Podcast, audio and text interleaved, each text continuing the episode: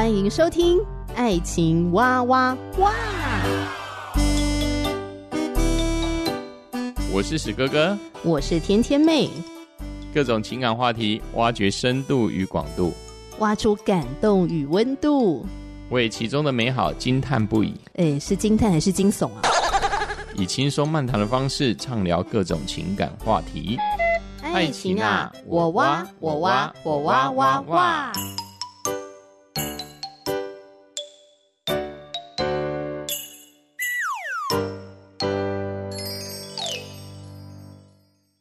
欢迎收听《爱情哇哇哇》，我是史哥哥，我是天天妹。Hello，听众朋友，大家好！真的很感谢大家愿意收听这个节目。这个节目呢，主要就是在谈我跟史哥哥的夫妻生活，还有我们的所见所闻。对，就是自己个人的若干经历。那当然，每一个人的经历各有不同。那如果有些经历可以帮助到线上的呃我们的朋友们，当然这是我们最大的荣幸了啊。对，然后还有就是，如果说诶大家有想要听我们聊什么话题的话呢，也可以回应给我们，留言给我们。你可以透过 Spotify、Fire Story、Apple Podcasts 留言。嗯。那我们今天要聊什么内容呢？呃，其实就是延续上一集的节目，有谈到这个我们两个去参加朋友的追思礼拜，是的。然后从追思礼拜当中，我们体会到四道人生很重要，而且是要在我们跟亲密重要他人都还是健康的时候，就来做四道人生。是，大家还记得是哪四道吗？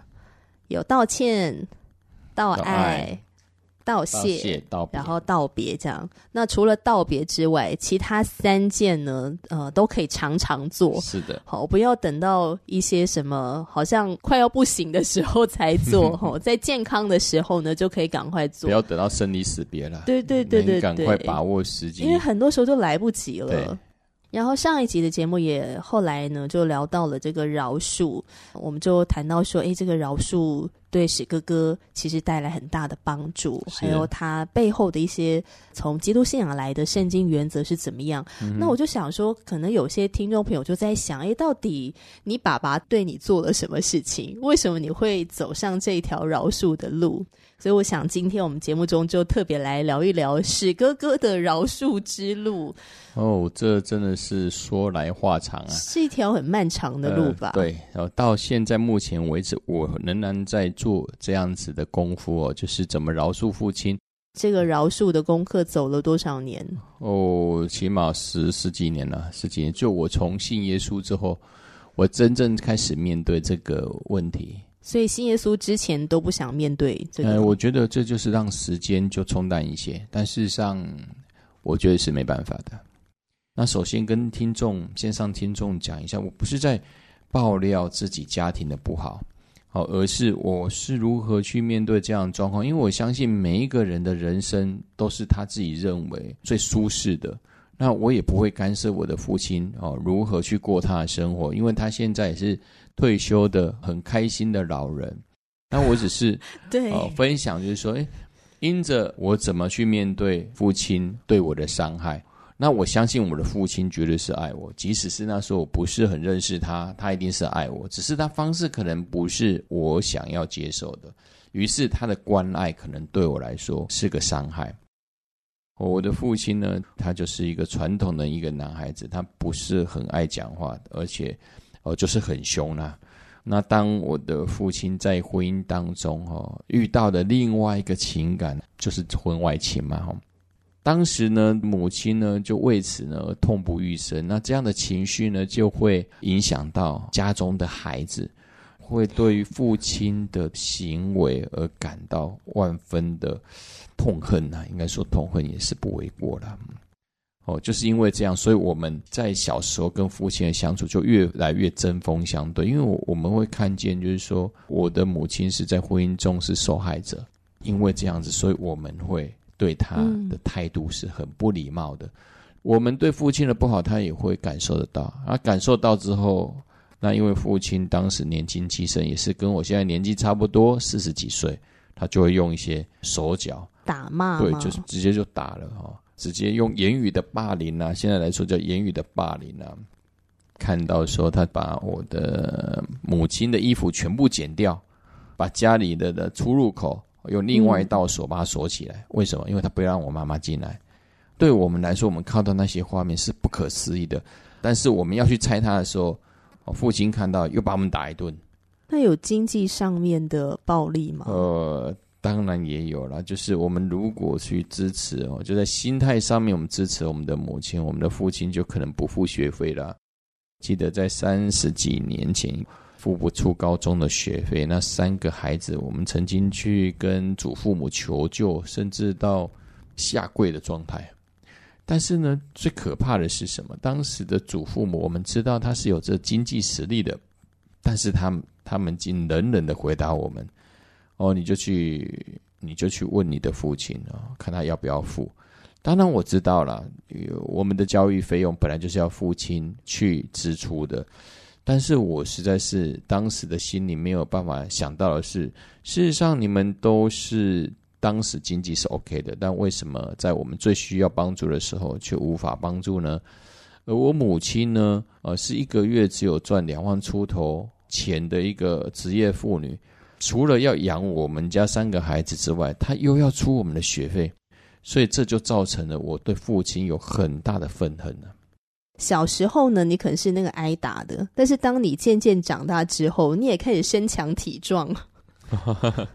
我们家三个孩子慢慢长大之后，本来是被他打的，慢慢长大之后就用大吼大叫的，然 后就一个人在屋前啊，一个人在屋后，就开始比大声。所以在比大声，就是家人在跟父亲在讲话的时候，就是在嘶吼一样这样子。如果没办法沟通，就嘶吼。沟通之后就会引发更多的伤害。但是我觉得最大的伤害是他们在情感当中无法坚持下去。有一方就决定抛弃这个家庭，嗯，我觉得这是对我们孩子最大的伤害。当然，现在很多人会说，啊，反正现在离婚率很高啊，事实上孩子还小哈，不会受到影响。但是我作为一个过来人来的话，我觉得是不可能的，因为这个影响影响到我之后如何如何交女朋友，甚至我们要进入婚姻的时候都遇到了障碍。好像情感的伤害似乎是无形的，但是它所造成每一个人内心最大的重创却是最深的。嗯，你跟爸爸有发生过一次很大的冲突，就曾经听过你讲，连菜刀都拿出来。对对对对，就是应该是跟我妈妈是有关系哦，就是爸爸好像在，在你高中的时候，对，在升高一的时候吧。啊，我知道那时候就是我父亲不知道什么事去怪我妈妈，好像做事要打我妈。但是我觉得这不行啊，男孩子理应当是用生命去保护一个女生哦，就是你所选择的那一个对象。这部分我觉得是应该是普世的价值吧。父亲要打我母亲，自己还没有打到的时候，我就赶快去厨房就去拿菜刀。我那时候我父亲真的是吓到了哈，他真的就是赶快跑走。他发现我像发疯，我就很大声做事威胁，要两败俱伤。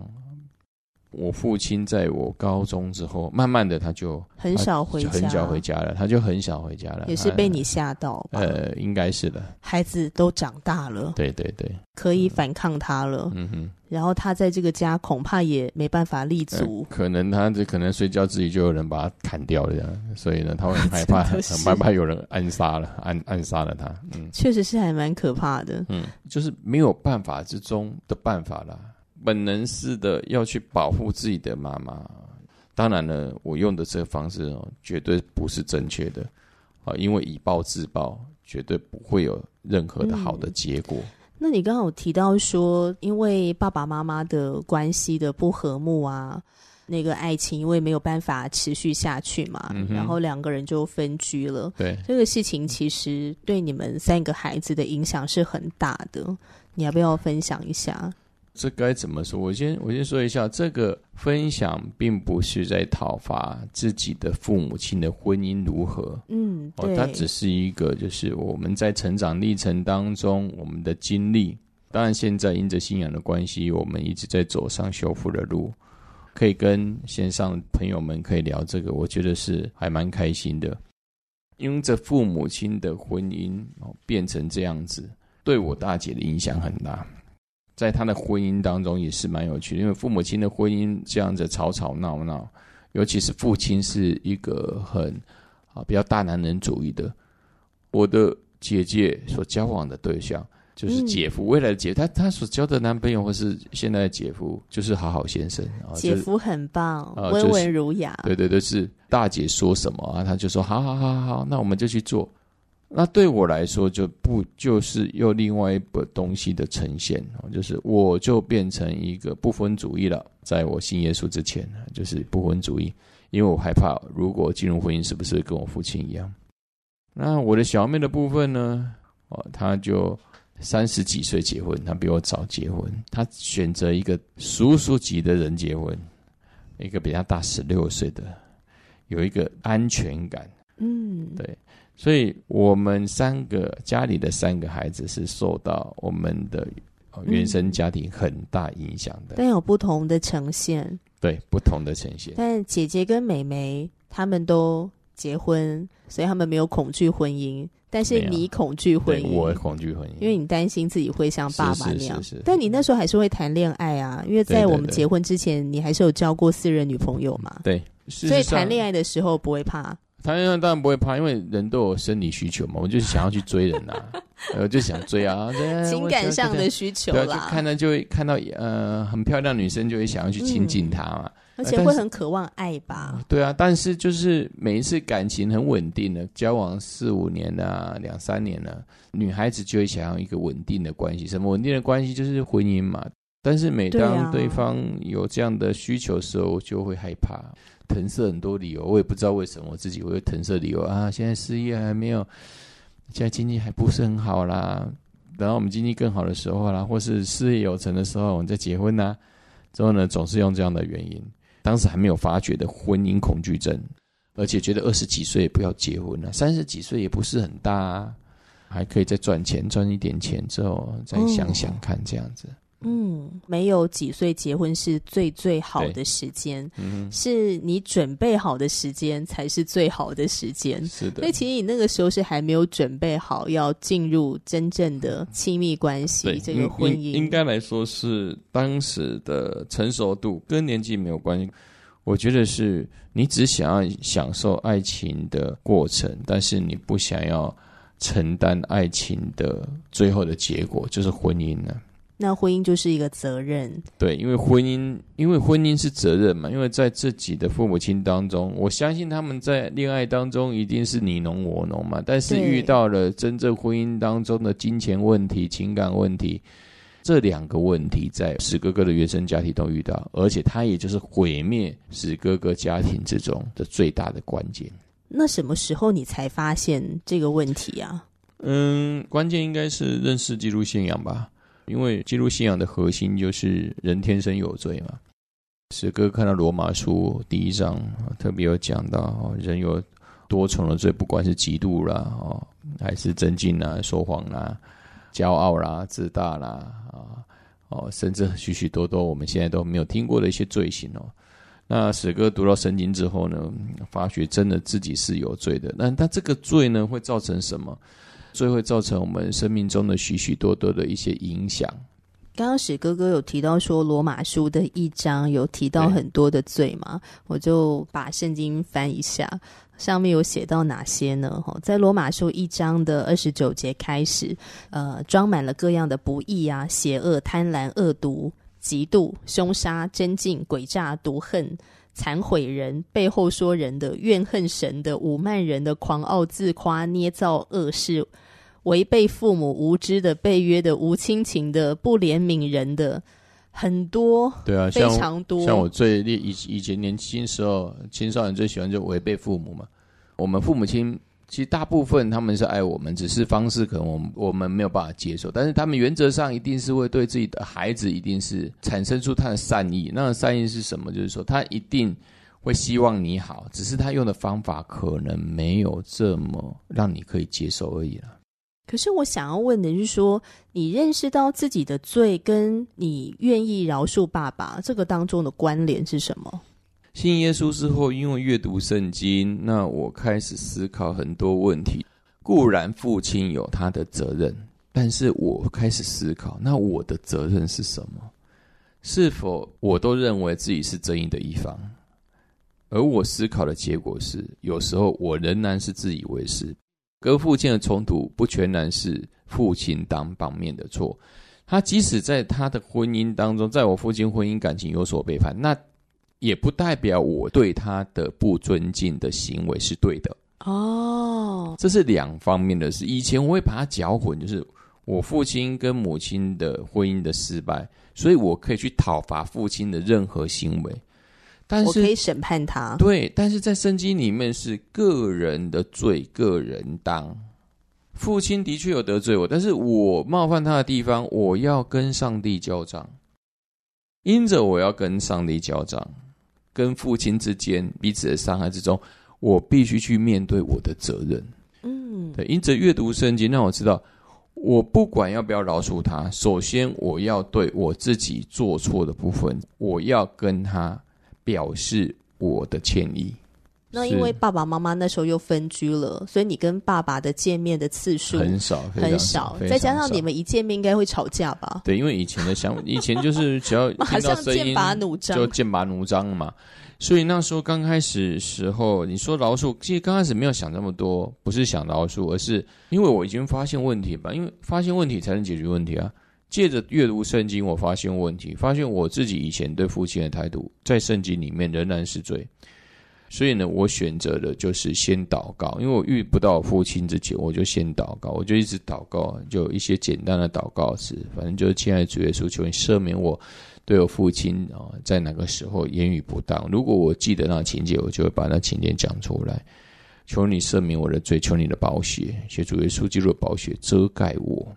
所以你祷告包括那个菜刀事件，对，所以那也很也很有趣啊。当我祷告之后，这整个奇妙的状况就来了。因为我在信这基督教之前，我当了大概半年的慕道友，但是这半年的慕道友到教会里面，就有很多的弟兄姊妹跟我说，可以怎么样祷告，面对父亲之前的伤害，那我就顺从的就这样一直祷告。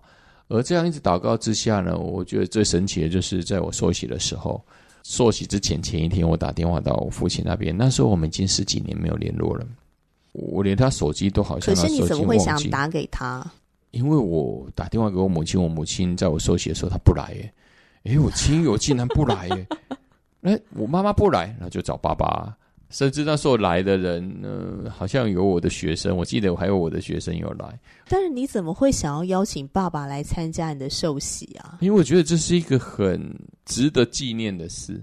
我也不知道为什么我会找他，这很奇妙欸。对，所以我我就那时候因为很久没跟他联络，我甚至他的手机我都已经快忘记。但是那时候心中就浮起了一个手机的电话号码，于是打电话过去，没想到竟然有人接。我以为那个手机大概已经没有人用了。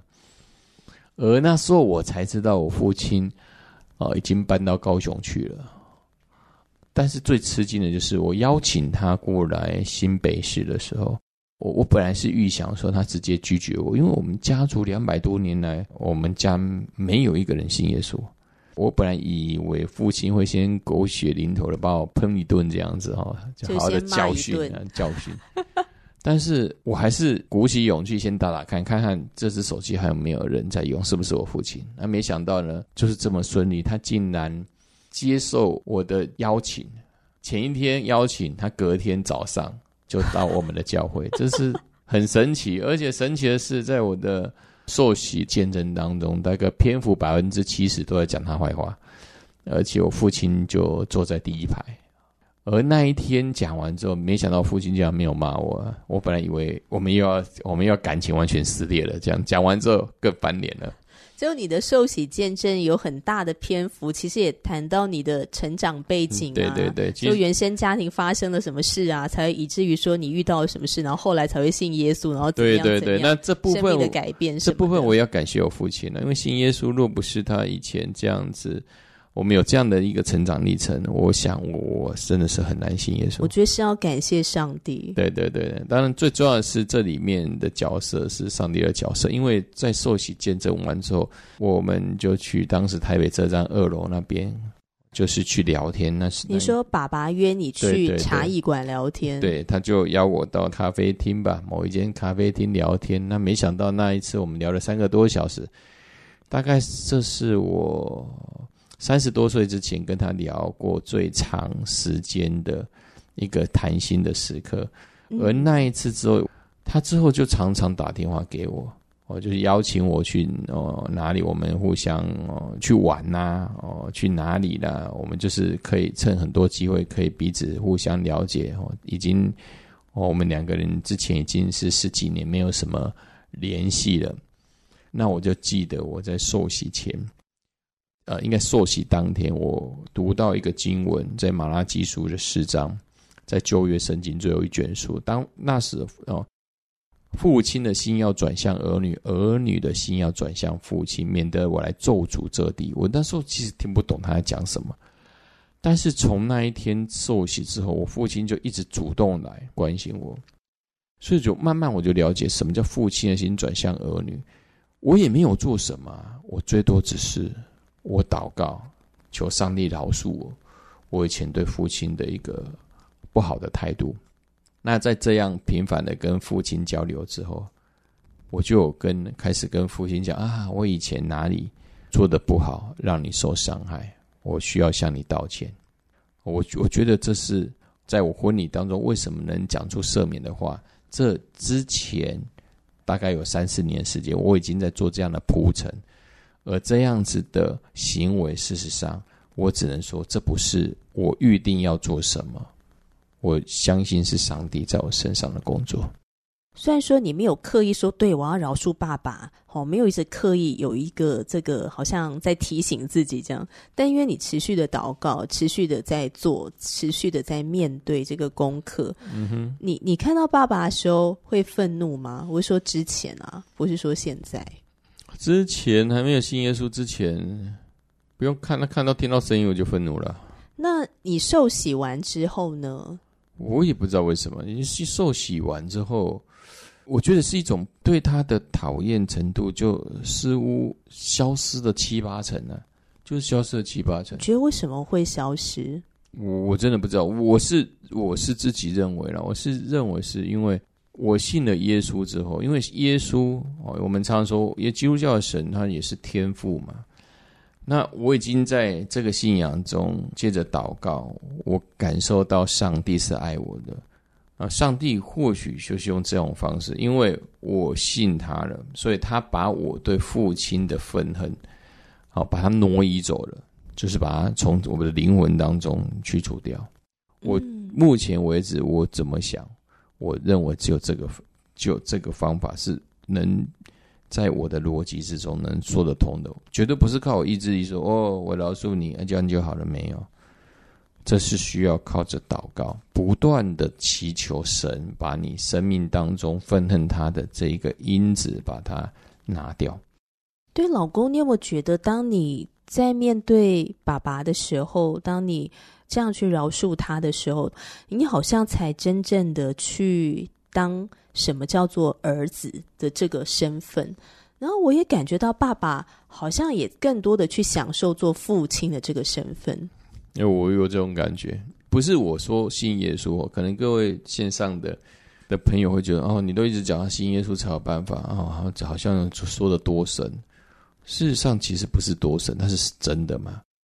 自从我受洗之后，我父亲所做的很多行为，例如他。开始邀请跟我的姐姐有更深入的一些，他们平时在啊，姐姐在美国，妹妹在美国，他都会很主动去了解他们，关心他们。这在我信耶稣之前是没有的，但是父亲却在我信耶稣之后，不仅是对我是如此，对我的姐姐跟妹妹也是同样的关心。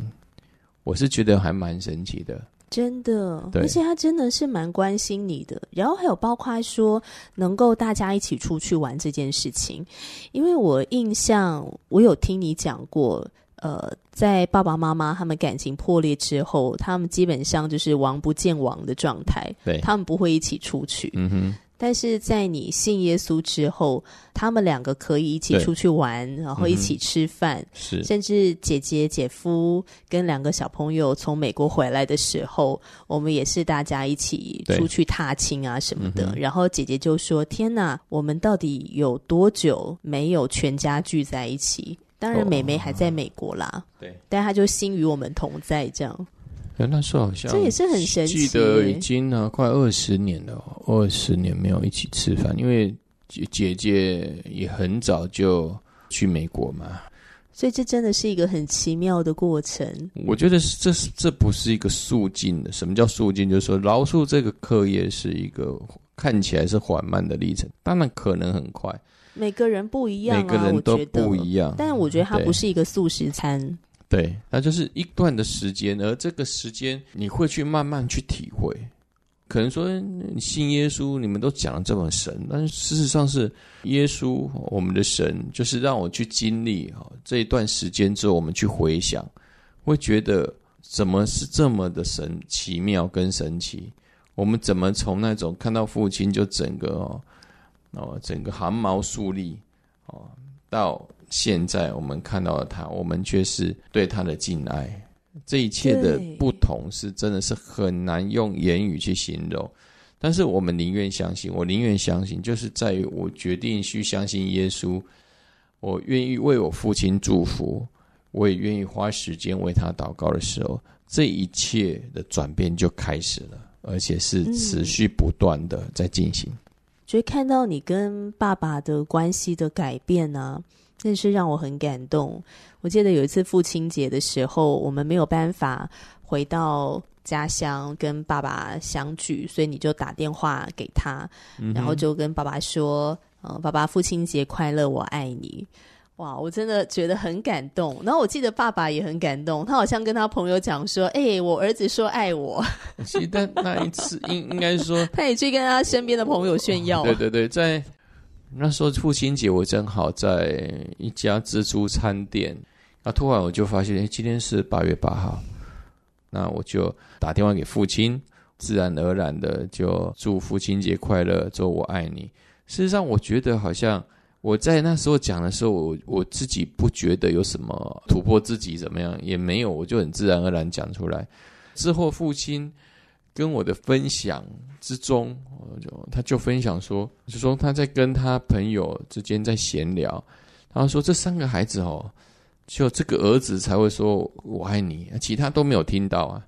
他觉得好像为此沾沾自喜一样，这是我觉得蛮 蛮奇怪的。但是我的心里是也开心，因为我觉得父亲可以因着我们儿女的一句话而感到开心，我相信这是很难的。对，尤其是我们可以在他哦现在很健康的时候，就跟他表达出我们的谢意嘛，就是道谢嘛。那我相信对他的心里也是一个很大的鼓舞跟激励的。那亲爱的听众朋友，听到这边，不知道你有什么样的想法？如果你呃也愿意回应给我们，或者你自己在呃面对饶恕的这个功课，你有什么样的经历？也希望你愿意留言。那欢迎你可以使用 Spotify、Fire Story、Apple Podcasts 留言给我们。史哥哥最后还有什么想说的吗？我相信呢，认识耶稣呢，是一切幸福的一个启示。因为他允许我们，就是跟我们的父母亲和好，跟我们身旁的所有人和好，这是我想要给各位朋友的一个很大的鼓励。今天呢，主要就是谈史哥哥的饶恕之路。那找个一天的时间，也来录一下我怎么饶恕我的爸妈，嗯、就也来跟听众朋友分享。嗯、那我们今天就分享到这里了。我是天天妹，我是史哥哥。下回节目再见喽，拜拜，拜拜。